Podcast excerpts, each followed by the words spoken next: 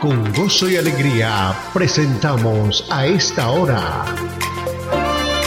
Momentos de Reflexión. A cargo del pastor Misael Ocampo Rivera. Bienvenidos a Momentos de Reflexión.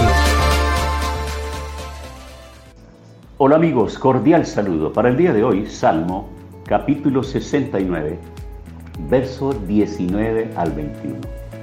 Y vamos a pensar en el tema oraciones no contestadas. Tú bien sabes cómo me insultan, me avergüenzan y denigran. Sabes quiénes son mis adversarios. Los insultos me han destrozado el corazón. Para mí ya no hay remedio. Busqué compasión y no la hubo. Busqué consuelo y no lo hallé. En mi comida pusieron hiel para calmar mi sed, me dieron vinagre. Oraciones no contestadas. Está hablando David aquí de sufrimiento, sin encontrar descanso a pesar de sus oraciones. De repente aparece una alusión a Jesús de cómo fue insultado, avergonzado y denigrado. ¿Cómo se le ofreció vinagre? Pues esto lo declara en el verso 21. En mi comida pusieron hiel y para calmar mi sed me dieron vinagre. Jesús conoció y conoce aún el dolor de las oraciones no contestadas cuando preguntó si había otra forma de salvarnos además de la agonía de la cruz. Recordemos nosotros que los evangelistas escriben ahí, Lucas en el capítulo 22, el verso 42, escribe esto y muestra cómo él está pidiendo al Padre si es posible que pase esa copa. Dios le contestó a Jesús esta oración diciéndole en efecto, no hay otra manera. Si quiere que los salve a ellos, no debo salvarte a ti. Esto no solo contesta la pregunta, ¿Hay salvación fuera de Jesús? La respuesta obvia, categórica, es no. También es el mejor consuelo para cuando tenemos respuesta, cuando no tenemos nosotros respuestas a nuestras oraciones. Y ahí el Señor no nos está pidiendo a nosotros nada que Él, como hombre, como Dios hecho hombre en su Hijo Jesucristo, no haya recibido. Esto nos lleva a nosotros a pensar entonces que estas oraciones que mantenemos elevando al Señor y que no encontramos la respuesta en el tiempo nuestro y oportunamente, y que pareciera que Dios hiciera de oídos sordos o se negara a responder a nuestras peticiones, nos lleva a ver también que hay peticiones que surgen de lo profundo de nuestro corazón, pero eso no significa que por la sinceridad que haya en nuestro corazón, entonces Dios tiene que cambiar su voluntad. Este punto es muy importante, por eso estamos hablando del tema de oraciones no contestadas. Recuerde que Jesús la noche que fue entregado, después de participar de la cena con sus discípulos, tomó a tres de ellos y se lo llevó allá en el huerto a cierto lugar. Y ahí mostró angustia y aflicción y les pidió que oraran por él, que se estaba aproximando el momento duro y definitivo y difícil de su vida. Que oraran por él luego se apartó un poco y allá de rodillas, puesto delante del Padre, le clamó pidiendo, si es posible, pasa de mí esta copa.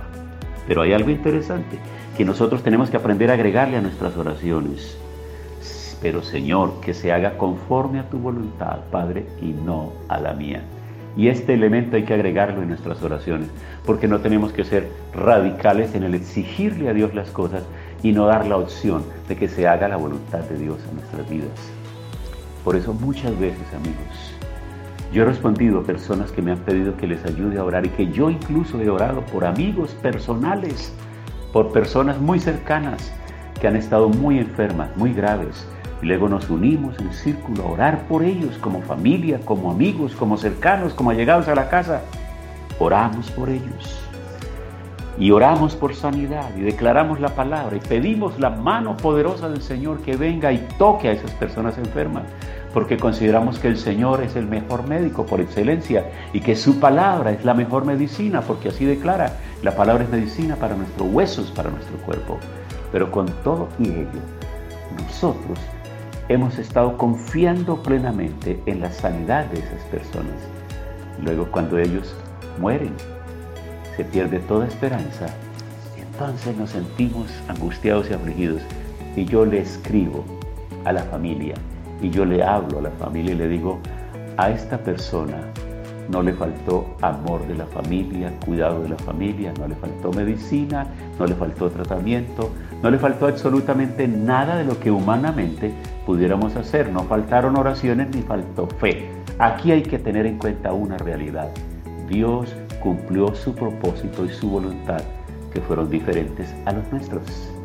Por eso estamos hablando de oraciones no contestadas de acuerdo a lo que nosotros quisiéramos. Pero recordemos que Jesús le oró al Padre pidiendo que cambiara esa copa, es decir, que cambiara ese plan de él ser crucificado.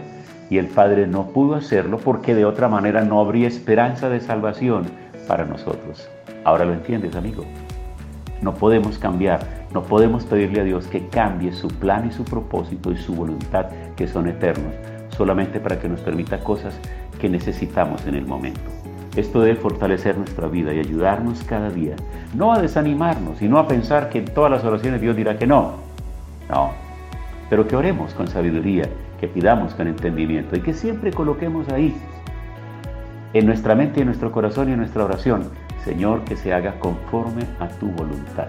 Porque en el Padre nuestro Jesús nos enseñó eso, a orar, que se haga la voluntad de Dios como en el cielo, así también aquí en la tierra. ¿Qué tal si oramos en este momento?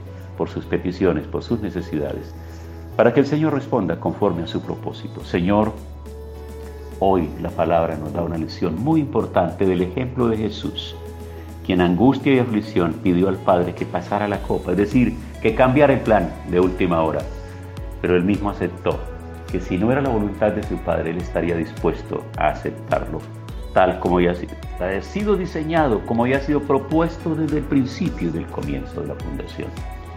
Señor, ayúdanos a ser entendidos, ayúdanos a crecer en la intimidad contigo, a conocer tu voluntad y tu palabra. Llénanos de tu paz, de tu amor, de tu gozo, que la consolación del Espíritu Santo, la fortaleza y el poder de la palabra siempre abunden en nuestro corazón. En el nombre de Jesús. Amén. Pasó nuestra cita diaria. Momentos de reflexión. Momentos de reflexión. Si este tema y la oración han sido de bendición, compártalo con sus contactos para que ellos también sean edificados.